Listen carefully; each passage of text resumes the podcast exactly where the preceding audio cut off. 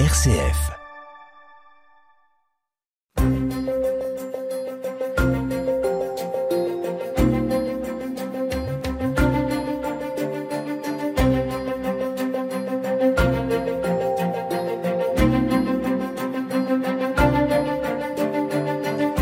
Bonjour, bonjour à toutes et à tous. Le mois dernier, 100 personnes supplémentaires se sont inscrites au Resto du Cœur de Liège, alors que l'été joue les prolongations et que l'hiver n'est pas encore là.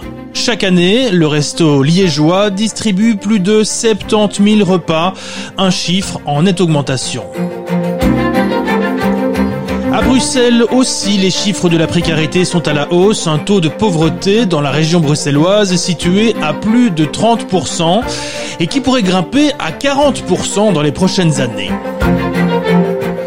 Les pauvres de demain font-ils partie de la classe moyenne d'aujourd'hui Pour en parler, j'accueille Ariane Dirix, directrice générale de Lilo, et Bob Balbourg, directeur des Restos du Cœur de Liège. La précarité grandit, nous avons 55 minutes pour en parler. Bienvenue dans En débat sur une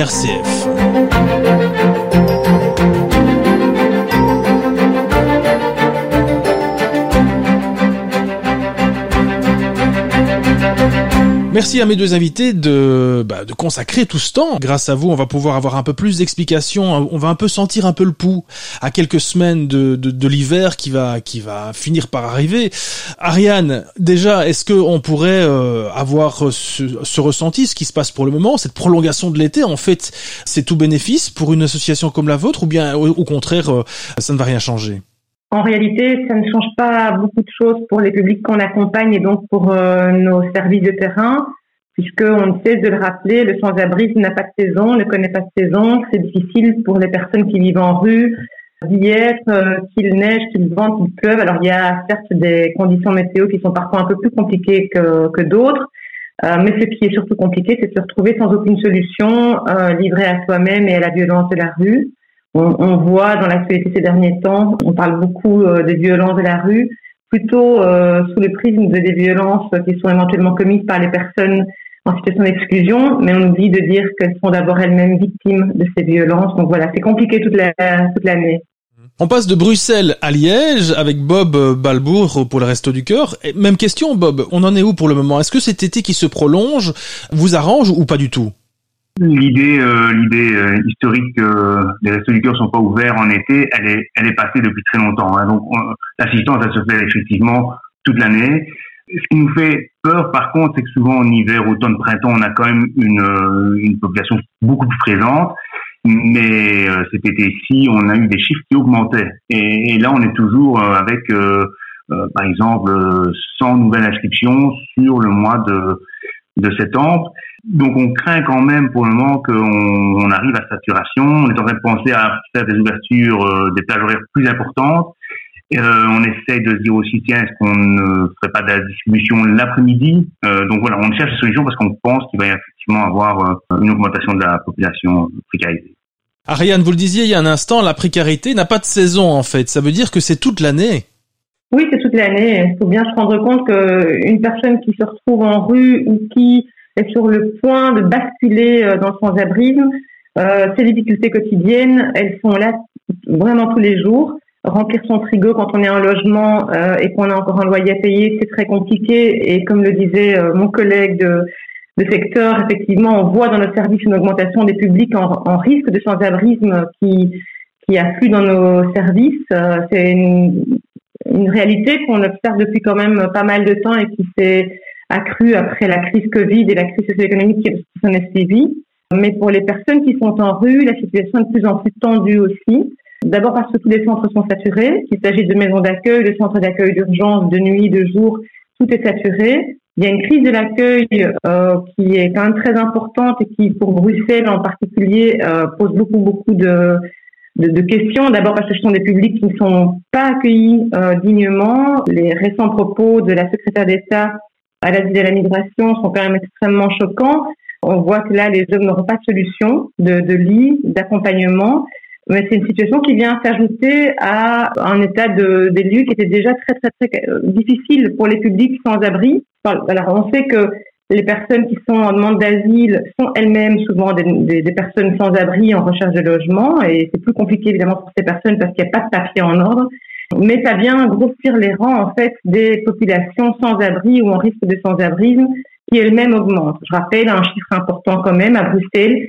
Plus de 7100 personnes aujourd'hui en situation de sans-abrisme. C'est le dénombrement de novembre 2022 qui nous donne ces chiffres qui sont probablement largement sous-estimés. On, dit beaucoup c'est la pointe de l'iceberg parce qu'on ne connaît pas exactement le nombre de personnes qui sont dans les solutions de débrouille pour éviter la rue, c'est-à-dire loger une nuit dans un hôtel, la nuit suivante chez un copain, et puis dans un squat ou dans une voiture, tout ça pour échapper à la violence de la rue. Donc c'est très très compliqué pour les personnes aujourd'hui, encore plus que par le passé. Bob, Bob Balbour, euh, Ariane Dirix vient de donner quelques chiffres. Euh, on en est où euh, si on parle de chiffres de votre côté? Moi j'avais un chiffre, mais ça date d'il y a quelques mois maintenant, les Restos du Cœur de Liège qui proposent 60 000 repas par an. C'est une réalité? C'est plus? C'est moins? On va sûrement dépasser les 70 000 cette année, plus que 70 000. Le Resto du Cœur de Liège, il est un peu particulier parce qu'il y a vraiment beaucoup de services. Hein. Donc le service douche explose, le service dispensaire, donc tous les mardis on donne on donne euh, des médicaments, euh, la présentation d'une ordonnance, et il y a aussi un, un, médecin bénévole qui est là. Ben là aussi, on arrive à 200 sur le mois avec quatre journées, on arrive à 200 euh, prestations. Le petit déjeuner, c'est 200 petits déjeuners par jour qui sont offerts entre 8h30 et 11h. Tous ces chiffres sont à la hausse. Donc voilà, on avait avant 40 à 50 personnes sur le, le resto à midi. Ben maintenant, ils sont 60 facilement. Le service parents-enfants, on a encore vu les chiffres aujourd'hui que j'ai sous les yeux, ben voilà, c'est 200 euh, enfants différents au service par enfant euh, qui reçoivent des langes et du, du lait maternisé. C'est assez effrayant, mais en même temps, la précarité, c'est ça qui est difficile, c'est que les services sociaux ont aussi des résultats. Hein. Euh, malheureusement, on n'est pas fiers de ces chiffres-là, ils sont, ils sont à la hausse, mais il y a quand même des résultats aussi avec des gens qui retrouvent une activité, qui retrouvent, qui, sont reliés à, la vie de tous les jours je n'aime pas de schématiser, mais il y a fatalement des primo arrivants qui arrivent aussi euh, en masse pour le moment et c'est compliqué pour eux. Ils arrivent dans un état euh, indéfinissable. Hein, euh, il y a une détresse incroyable. Et donc, comme avant, on disait, oui, au reste du cœur, c'est plutôt un, monsieur quarantaine d'années qui vient qui vient pour manger. Ben, là maintenant, on a des familles monoparentales. C'est même facile maintenant de détricoter un petit peu les images des fois qu'on a un peu intolérantes. Bah oui, la précarité, c'est parce que les gens veulent bien. Mais non, non, non. Euh, euh, maintenant, le petit accrochage à la vie, le petit accident fait que ben on bascule de l'autre côté. Donc, euh, heureusement, les services sociaux sont là. Que les, les synergies entre les associations se font aussi maintenant. on est quand même beaucoup plus reliés que par le passé. Et donc, il y a des résultats. Les chiffres, malheureusement, ont tendance à dire, ben non, c'est de plus en plus. Oui, c'est de plus en plus, mais malgré, malgré tout, il y a des résultats. On arrive à faire sortir des gens de la précarité. Mmh. Ariane Derix, vous venez tous les deux de citer des chiffres euh, qui grandissent, qui gonflent. Alors ma question, est-ce que c'est parce que vos deux associations sont de plus en plus connues, que vous avez de plus en plus de monde, ou est-ce que c'est la précarité qui grandit? Je pense que malheureusement la précarité grandit. Euh, on parle d'un taux de pauvreté à Bruxelles qui pourrait euh, dans les prochaines années atteindre les 40 nous, on le voit au quotidien. Effectivement, je, je confirme que on voit arriver dans nos services des personnes qu'on n'aurait jamais vues il y a quelques années, plutôt des personnes qui sont euh, de la classe moyenne et qui ont eu un accident de vie, mais ces accidents de vie deviennent de plus en plus nombreux et il ne faut pas grand-chose pour effectivement basculer dans la pauvreté et perdre son logement. La crise du logement à Bruxelles et dans d'autres villes du pays est juste catastrophique et donc empêche des personnes aujourd'hui de pouvoir vivre dignement, de continuer à remplir son frigo et euh, acheter le matériel scolaire, par exemple, pour les enfants, tout en payant un loyer. Et donc, la perte de logement, elle, elle est rapide. Mais je voudrais aussi rappeler une réalité qui est importante par rapport à l'augmentation de, de cette population, c'est que elle se fait cette augmentation dans une période où en plus les associations de terrain sont de plus en plus en difficulté pour faire tourner leurs services. On a connu, comme beaucoup d'autres organisations, euh, une augmentation des coûts de l'énergie, une augmentation des charges salariales et des autres frais de fonctionnement. L'inflation, en fait, touche aussi nos organisations. Et on doit pouvoir continuer à fonctionner en accueillant plus de monde, plus de monde, mais avec moins de moyens. Alors, ça, c'est catastrophique aussi. Ça se retourne évidemment contre le, le public qu'on accompagne. Je prends un exemple très concret. Le centre de jour mixte, qui était situé sur le parvis de Saint-Gilles jusqu'il y a peu, géré par Lilo, et qui vient de déménager pour euh, permettre à un centre de jour pour femmes d'ouvrir ses portes, Eh bien, ce centre, depuis plus de 20 ans, il ouvrait 7 jours sur 7 parce qu'il accueille vraiment les publics les plus, exclus qui sont en rue.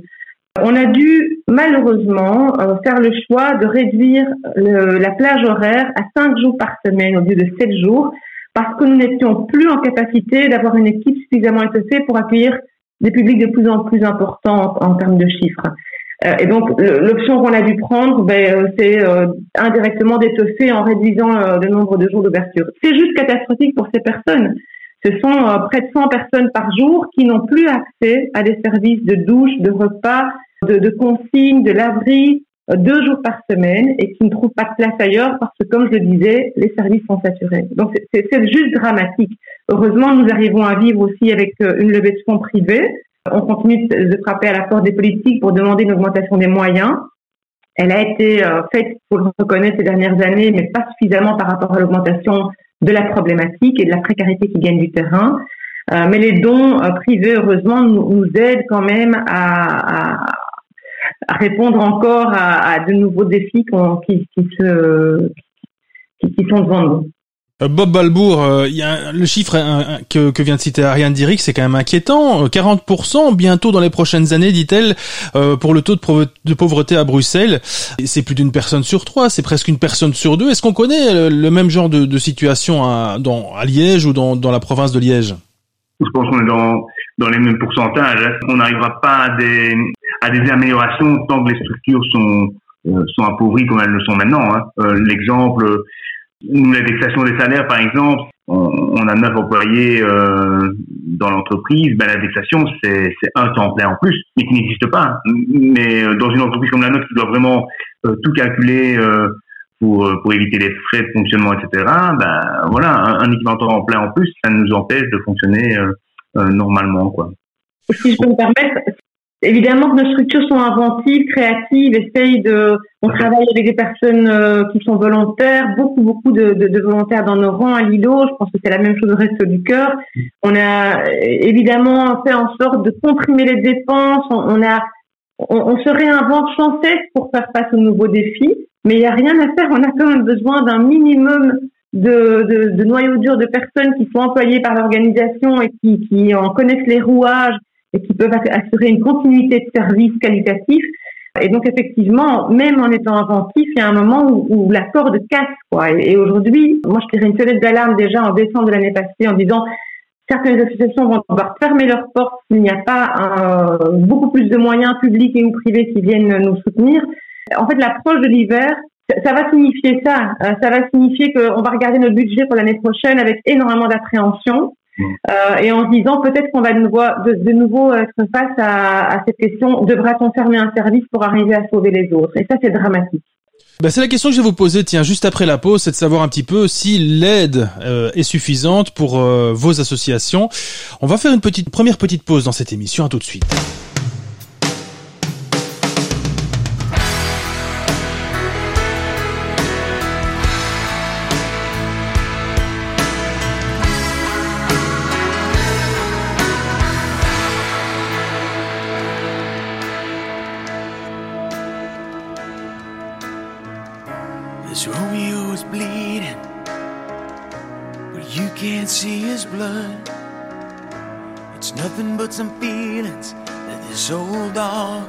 Kicked up.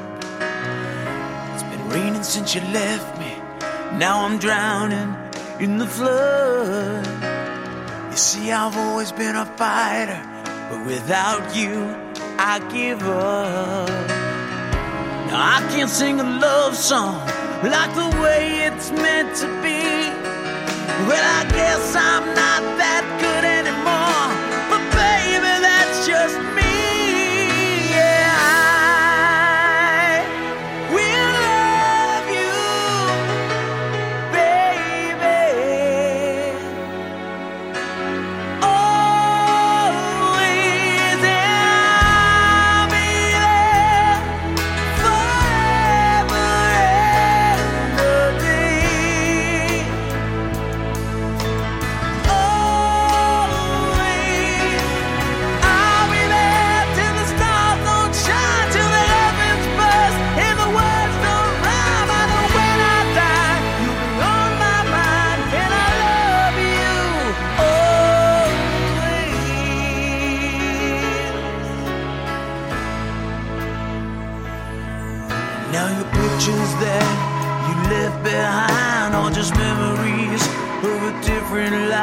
lives. Something made us laugh, something made us cry, one that made you have to say goodbye. What I'd give to run my fingers through your hair, touch your lips, to hold you near when you say your prayers. Try to understand, I've made mistakes, I'm just a man. When he holds you close, when he pulls you near, when he says the words you've been needing to hear. I wish I was him, words of mine. To say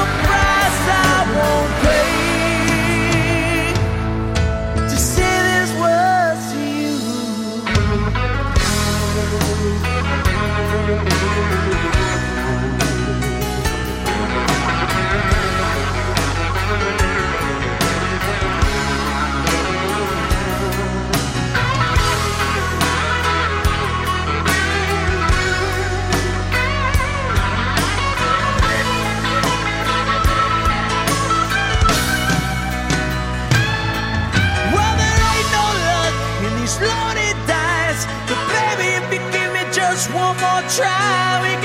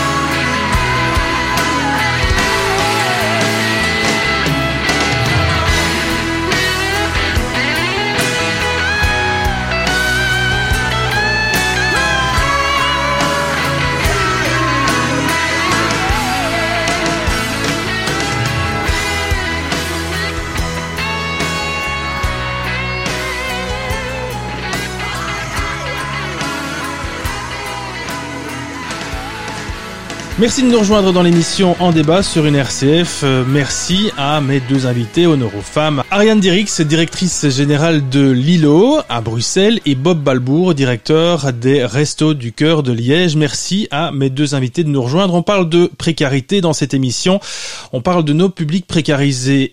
Euh, vous en parliez déjà hein, tout à l'heure, Ariane, euh, mais je vais, d'abord co- commencer avec, Bob pour lui demander son avis.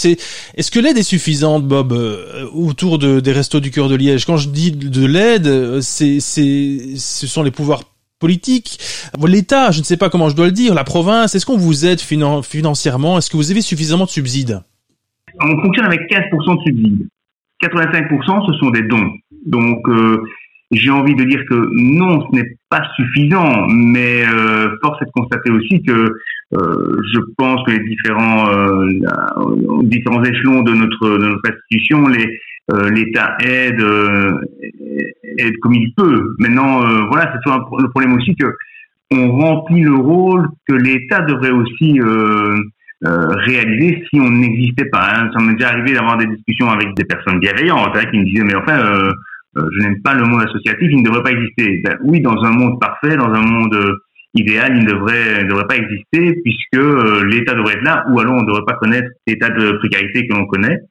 Pour répondre à votre question, ben, euh, 15% de, de subsides pour une institution comme la nôtre, c'est sûr que c'est faible, mais voilà, on ne peut pas non plus euh, aller au combat euh, pour espérer plus, alors qu'il y a d'autres assos.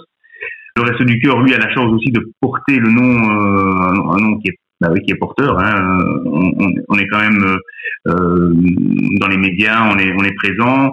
On a peut-être des fois un amalgame aussi avec les restos du cœur de France qui nous font pas, euh, qui nous aident pas toujours non plus, hein, puisque on, les deux, les deux, les deux cousines, je vais dire, euh, les deux associations sont euh, n'ont aucun lien. Une autre façon de structurer les associations serait, serait bienvenue, mais voilà, on doit faire, on doit faire. On n'a pas le choix. On doit se battre comme ça, trouver des, comme disait Ariane, euh, trouver euh, de l'originalité dans nos démarches pour arriver à, à trouver le budget. Et tiens, juste, euh, je vous fais réagir par rapport au Resto du Cœur euh, français, puisque vous en parliez il y a un instant, Bob. Il n'y a, pas si longtemps que cela, il y a eu un appel en disant que les Restos du Cœur français allaient devoir fermer ou être un petit peu exsangues. Et du coup, eh bien, ils ont reçu pas mal de, dons de privés ou d'entreprises. Est-ce que ça pourrait être le cas pour vous aussi? Est-ce que c'est imaginable en Belgique francophone? Donc en fait, les Restos du Cœur, je, je, je, vais aller très vite, hein, Restos du Cœur France, tout est centralisé depuis Paris, hein, ce qui n'est pas le cas du tout en Belgique. En Belgique, il y a la Fédération des Restos du Cœur qui, heureusement, est une structure dynamique et, et qui nous aide euh, tous les Restos du Cœur de Belgique, qui sont tous indépendants, donc sont, euh, on fonctionne tous de manière autonome. Mais le risque, c'est vrai, c'est que si on a 85% de notre budget qui, qui, qui, est réalisé grâce à des dons, euh, le don peut diminuer, hein, parce que la la population qui donne, elle est fragilisée aussi. Euh, des gens ne peuvent plus faire le don, euh, le don qu'ils comptaient euh, effectuer. donc, je ne pense pas qu'on risque de tomber dans un système comme le milieu associatif français des Restes du Cœur de France. Mais en tout cas, on doit être vigilant à ça parce qu'effectivement, si on n'obtient plus autant de dons que dans le passé, on risquerait aussi d'avoir beaucoup moins de facilité dans, dans le futur pour subvenir aux différents services qui fonctionnent chez nous. Ariane, vous aussi, vous fonctionnez euh, avec euh, beaucoup de subsides ou peu de subsides? Alors notre modèle de financement est un peu différent que celui des Restes du Cœur de Liège, puisqu'on a environ 60% de notre financement qui provient des autorités publiques, tous subsides confondus. Là-dedans, il y a une partie euh, de subsides qui ne sont pas récurrents et qu'on doit les renégocier chaque année. C'est extrêmement inconfortable aussi. Ça met souvent certains projets en difficulté, en péril. Et le reste, 40% euh, vient, ça vient de essentiellement des dons privés qui viennent de particuliers, d'entreprises, de fondations. Voilà, nous, on a ce, ce, modèle de fonctionnement qui, je pense, est indispensable parce qu'on a, comme je disais, on travaille avec des volontaires aussi, mais on a besoin d'avoir dans nos équipes des personnes très spécialisées puisqu'on accompagne des publics qui sont extrêmement fragilisés, qui ont des problèmes de santé mentale, des problèmes d'assuétude, avec des parcours de réintégration qui sont quand même euh, longs et difficiles. Et, on a besoin d'avoir des professionnels véritablement euh, pour pouvoir accompagner ces situations-là. Euh, alors, j'ai pas tout à fait le même point de vue que Bob sur la question de faudrait-il que les associations existent toujours ou pas? Est-ce que dans un monde idéal, le monde associatif devrait disparaître? Moi, je pense qu'en fait, les associations, en fait, ça n'est jamais que des citoyens et des citoyennes qui fassent un constat d'un manquement décident de se rassembler pour essayer de proposer une solution que l'État ne nous propose pas. On est dans des euh, gouvernements euh, aux politiques changeantes et pas toujours euh, les plus favorables aux personnes en situation d'exclusion. Et je pense que l'existence d'associations comme les nôtres, ça permet aussi de garantir une certaine forme d'indépendance par rapport à justement l'action politique et ça nous permet de dire ce qui ne va pas au niveau de la prise en charge des, des populations les plus exclues et à toutes les thématiques liées aux inégalités sociales et économiques. Donc voilà, nous c'est notre le volet militant de notre action. Je dirais, on, on se veut euh, indépendant aussi. On est financé par les autorités publiques, mais on veut garder ce niveau d'indépendance pour pouvoir innover à l'endroit où les politiques peut-être ne sont pas prêts à nous suivre.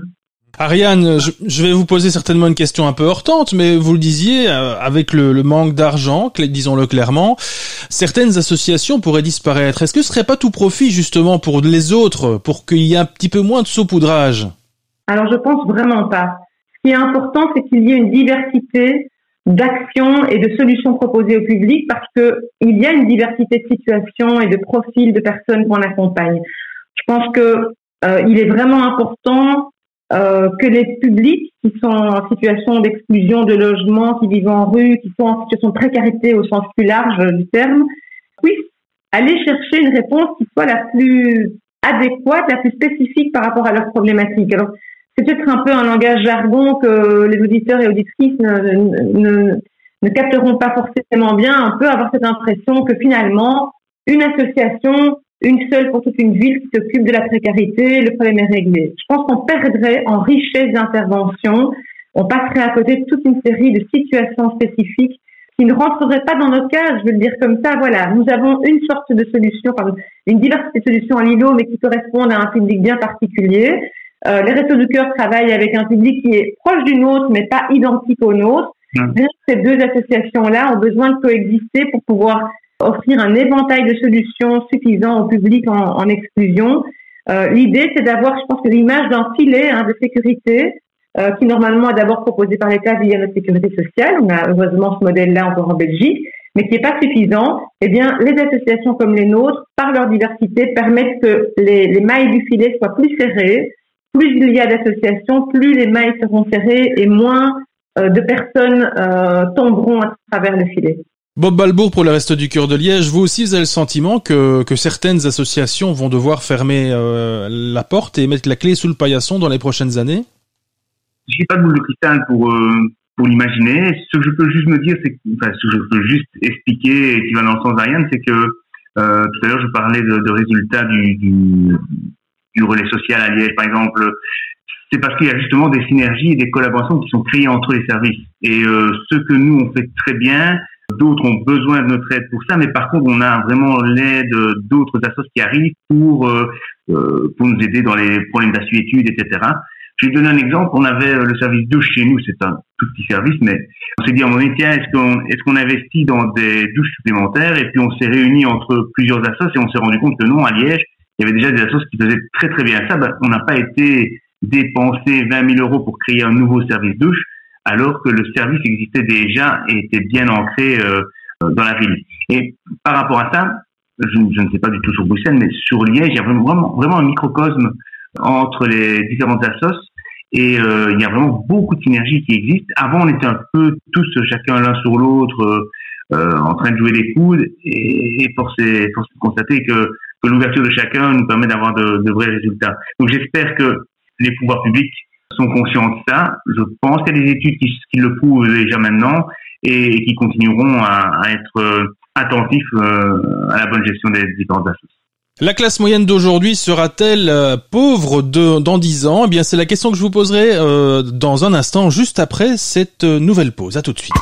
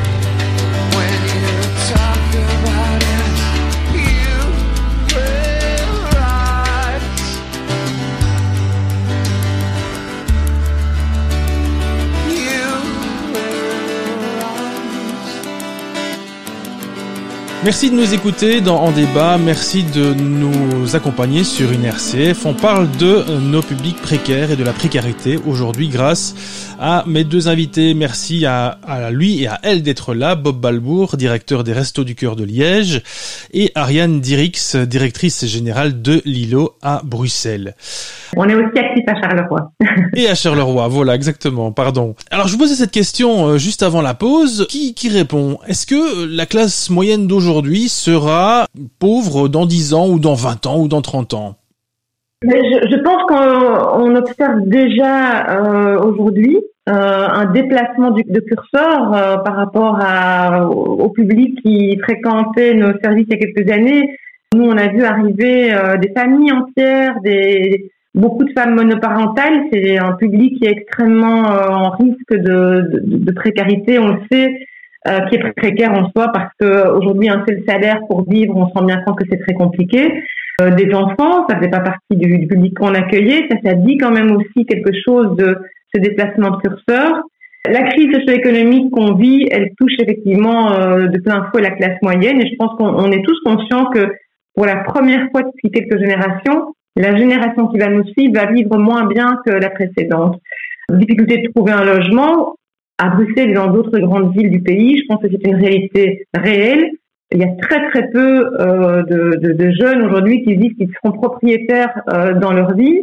Et, ça, en soi, c'est un risque quand même euh, d'un jour avoir un pépin et d'avoir à choisir entre payer un loyer qui ne fait qu'augmenter et payer tous les autres frais qu'un ménage peut avoir. Donc, je, ne sais pas si la classe moyenne sera pauvre demain, mais en tout cas, la pauvreté a commencé à entamer cette partie-là de la population. Oui. Et votre sentiment à vous, Bob Balbour, pour le Resto du Cœur? Tiens, vous le disiez tout à l'heure, c'est qui le profil aujourd'hui qui, qui fréquente euh, les restos? Ce sont des, des profils un peu différents? En grosse partie, on a encore entre 15 et, voilà, entre 15 et 25 de, de SDF. Euh, il y a des primo-arrivants aussi, c'est sûr. Maintenant, euh, voilà, il n'y a plus vraiment, on peut vraiment plus décrire le, la personne, euh, le client euh, du Resto du Cœur de Liège. Le bénéficiaire a vraiment vient vraiment de partout. Et effectivement, la classe moyenne, je pense qu'elle grossit euh, d'une certaine manière, mais on ne va pas attendre 10 ans. C'est déjà maintenant. Hein. On a des, on a des, euh, des jeunes universitaires qui sont célibataires, qui travaillent et qui n'ont pas les capacités de subvenir à leurs besoins. On a des, comme on l'a expliqué, des, familles monoparentales, mais on peut aller plus loin parce que c'est toujours facile de dire euh, c'est un accident, c'est euh, euh, un accident de la vie, mais on les a tous connus, hein, ces accidents de la rue, hein, de la vie, pardon. C'est un divorce, c'est un divorce qui n'est pas voulu, qui prend quelques mois pour se régler ou quelques euh, c'est une maladie avec un employeur qui est peut-être pas non plus euh, euh, tout juste par rapport à la situation. C'est plein de choses comme ça qui font qu'on en arrive à tomber dans une précarité difficile. Moi, j'ai une personne qui travaille et qui vit dans une voiture et tous les jours, bah, il prend son petit déjeuner avant d'aller travailler sa journée. Et ce sera son seul repas de la journée. Donc voilà, la classe moyenne est déjà touchée par ce problème de précarité et elle touche toute cette classe moyenne. Ça veut dire la classe moyenne qui a fait des études, la classe moyenne qui a commencé à travailler jeune, la classe moyenne dont les parents sont issus, la classe moyenne qui aidaient avant leurs enfants et qui maintenant ne savent plus aider leurs enfants parce que eux aussi sont arrivés au bout des possibilités de partager cette aide avec leurs enfants. Donc c'est vraiment très, c'est une situation qui est assez malsaine, il hein, faut la reconnaître. Même question pour vous, Ariane. Ce que vient de dire euh, Bob, en tout cas, c'est c'est fou. Cette personne qui travaille, qui est obligée de vivre dans sa voiture. Vous avez aussi ce public-là? Ah mais oui, euh, clairement, des travailleurs pauvres en situation sans logement. Euh, on en a de plus en plus. On, voit arriver chez nous, comme je disais, des publics qu'on n'avait jamais imaginé voir arriver il y a quelques années. Des étudiants qui n'arrivent plus à, qui, sont en rupture familiale ou qui même sans rupture familiale ont de plus en plus de difficultés. Le public en risque de perte de logement est devenu tellement important et où le curseur s'est tellement déplacé par rapport aux populations, comme je le disais, qu'on a développé un nouveau axe, un nouvel axe de travail à Lilo, orienté vers la prévention au sans-abri. Notre objectif étant d'éviter la première nuit en rue. Mais donc, ce qu'on voyait par le passé, c'était exclusivement, quand je dis par le passé, c'est il y a un peu plus de dix ans, des personnes qui avaient connu des exclusions tout au long de leur parcours de vie, qui ont connu des institutions placées en étant enfants et puis éventuellement des, des déplacements dans des institutions d'adultes par la suite. Euh, des fractures qui sont liées à de multiples exclusions euh, liées à la précarité. Euh, aujourd'hui, en fait, arrivent dans nos services des personnes qui elles-mêmes n'auraient jamais imaginé se retrouver en situation d'aller demander de l'aide à, un service social comme le nôtre.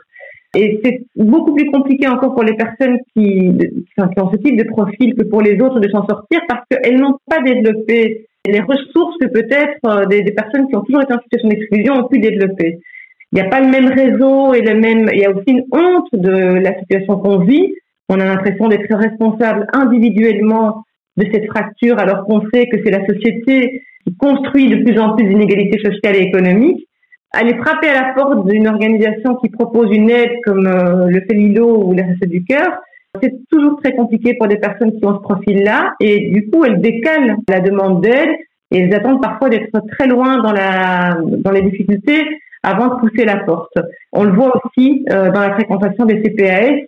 Euh, il y a de plus en plus de, de personnes qui pourraient prétendre à un revenu euh, et une aide de la part des CPAS. Or, ces personnes ne poussent pas les portes. Il y a ce phénomène de honte qui est quand même extrêmement présent malheureusement, et, donc ça, abîme les, profils des personnes aussi. Bob Balbour, je reviens à ce que vous disiez tout à l'heure, euh, sans nouvelles inscriptions, rien que sur le mois de septembre, ça veut dire que vous avez peur du mois d'octobre et du mois de novembre qui arrive Oui, donc chez nous, euh, les personnes viennent sans rendez-vous, donc euh, c'est toujours compliqué de savoir à l'avance combien il y aura de personnes exactement. Hein. mais voilà, historiquement, on sait que septembre, octobre, novembre, décembre vont être des gros mois, ça c'est sûr et certain, euh, avec beaucoup d'activités parce qu'il y a à ce moment-là beaucoup de gens qui, multiplient les, passages au resto. Donc voilà, oui, on n'est pas rassuré sur notre mode de fonctionnement pour le moment, c'est sûr et certain. On a la tête hors de l'eau, mais euh, mais voilà, on sera obligé de mettre des solutions euh, sûrement en route pour arriver à, à aider tout le monde. Après cette dernière pause, je vous poserai cette question comment faire pour vous aider? On se retrouve juste après cette pause. Hein. À tout de suite.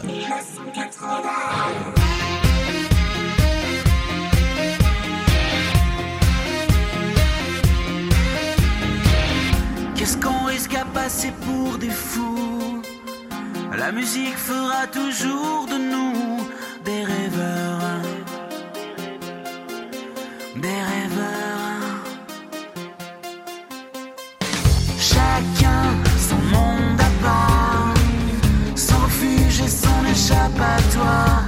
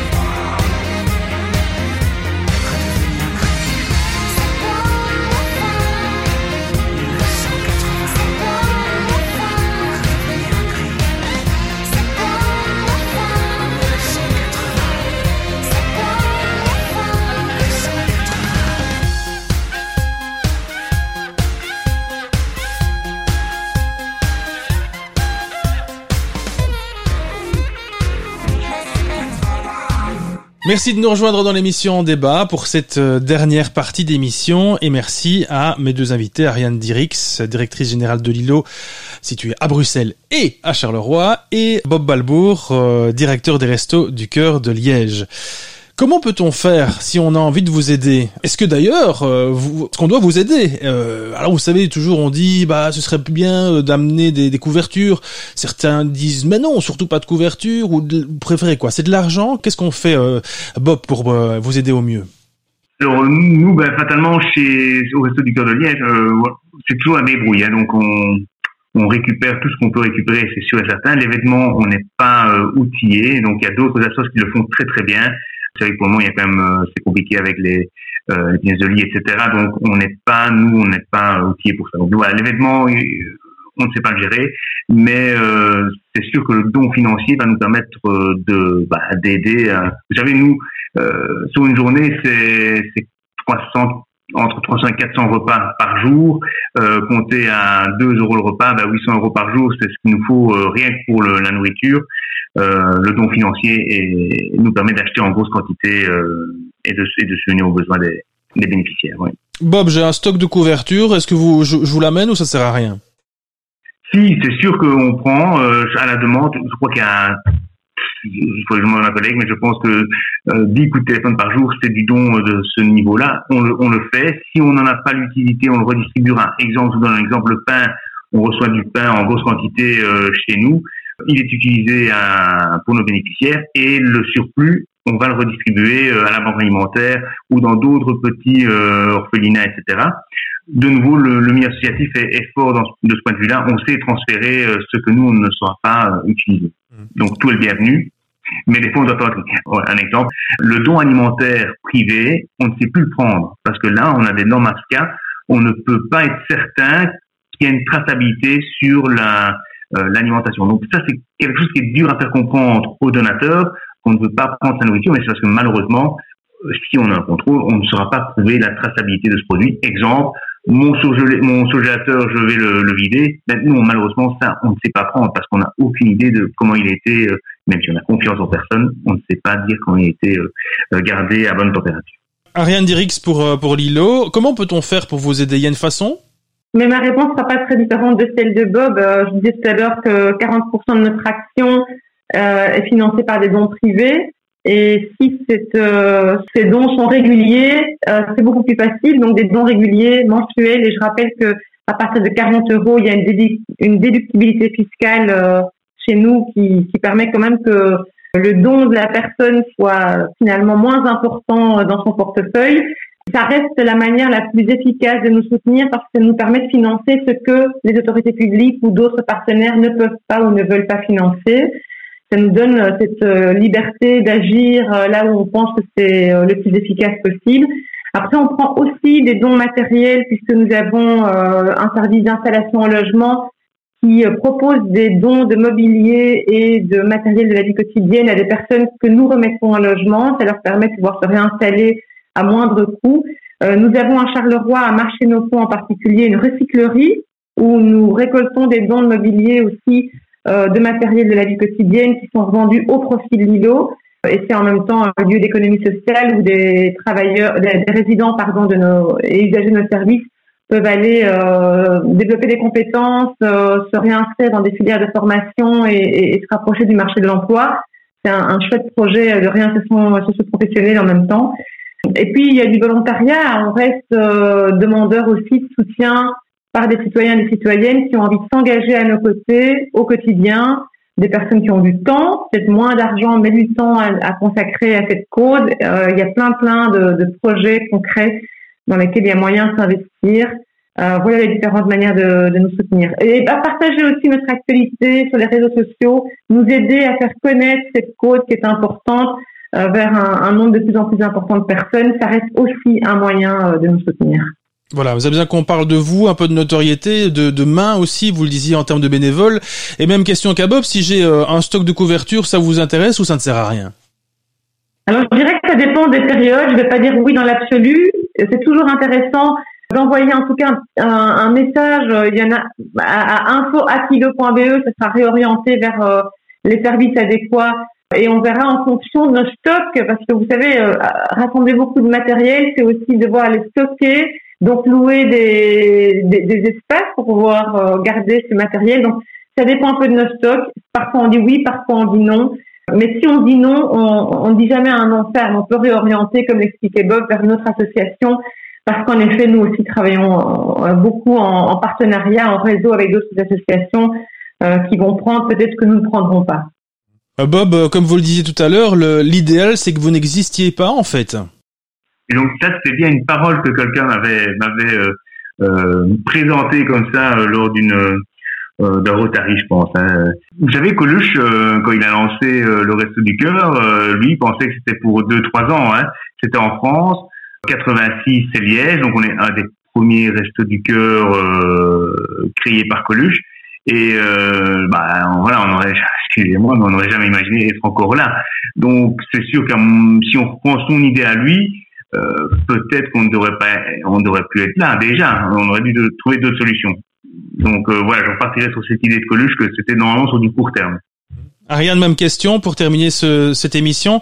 Euh, l'idéal, c'est que vous n'existiez pas en fait ce serait tellement idéal qu'on en a fait notre baseline, donc un, de nos slogans. C'est l'ILO, c'est sortir du sans-abrisme, mais c'est sortir du point de vue des personnes individuellement, mais aussi que la société puisse euh, un jour dire il n'y a plus de sans-abrisme. C'est un non-sens de se dire que dans des sociétés qui sont quand même riches, on a beaucoup parlé de pauvreté, mais notre société par rapport à de nombreux autres pays est quand même un, c'est un pays riche en fait qui a des ressources. On sait qu'il y a de l'argent euh, c'est une question de volonté politique euh, principalement. C'est on veut donner une autre, orientation au développement de notre société. Je pense que euh, on a les moyens de sortir du sans-abrisme. Après, je pense que des associations comme les nôtres, même si on arrivait à remettre tout le monde en logement, restent des garde-fous importants euh, pour arriver à accompagner ces situations de risque de pauvreté. Et je dis toujours que le jour où on aura remis tout le monde en logement, on fera en sorte que les personnes puissent y rester. Euh, ce sera peut-être ça notre nouvelle mission, même si je garde l'espoir qu'un jour, on n'ait plus du tout besoin d'associations comme les nôtres. Ariane Derix, pour terminer, simplement nous rappeler là où on peut trouver des informations pour, euh, pour vous aider Alors, c'est www.ilo.be, I-L-O-T, et on est présent par ailleurs sur tous les réseaux sociaux, Facebook, Instagram, LinkedIn, etc.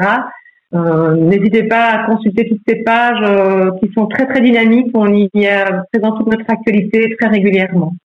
Et, même question à, Bob Balbourg pour les Restos du Cœur. Où, peut-on vous trouver des infos pour pouvoir vous aider? Effectivement, on est sur tous les réseaux aussi et sur notre site www.restoducoeurliège.be. Moi, je voudrais juste ajouter un petit truc si je peux, qui a vraiment à voir avec tout ce qu'on vient de dire, c'est que il y a finalement une minorité de personnes qui sont tombées dans la précarité et qui, et qui et survivent dedans par choix. Mais il y a vraiment une majorité de personnes qui sont sans le vouloir et qui se battent tous les jours parce qu'on a des battants euh, qui se battent pour pouvoir sortir de cette précarité. Faut pas croire que c'est euh, un choix. En tout cas, merci à, mes deux invités. Merci à vous de nous avoir accompagnés durant cette émission, Ariane Dirix et Bob Balbourg. Quant à nous, eh bien, on se retrouve pour une autre euh, thématique, une autre émission dans un prochain débat. Merci beaucoup, Ariane. Merci beaucoup, Bob. Et je vous souhaite une excellente journée.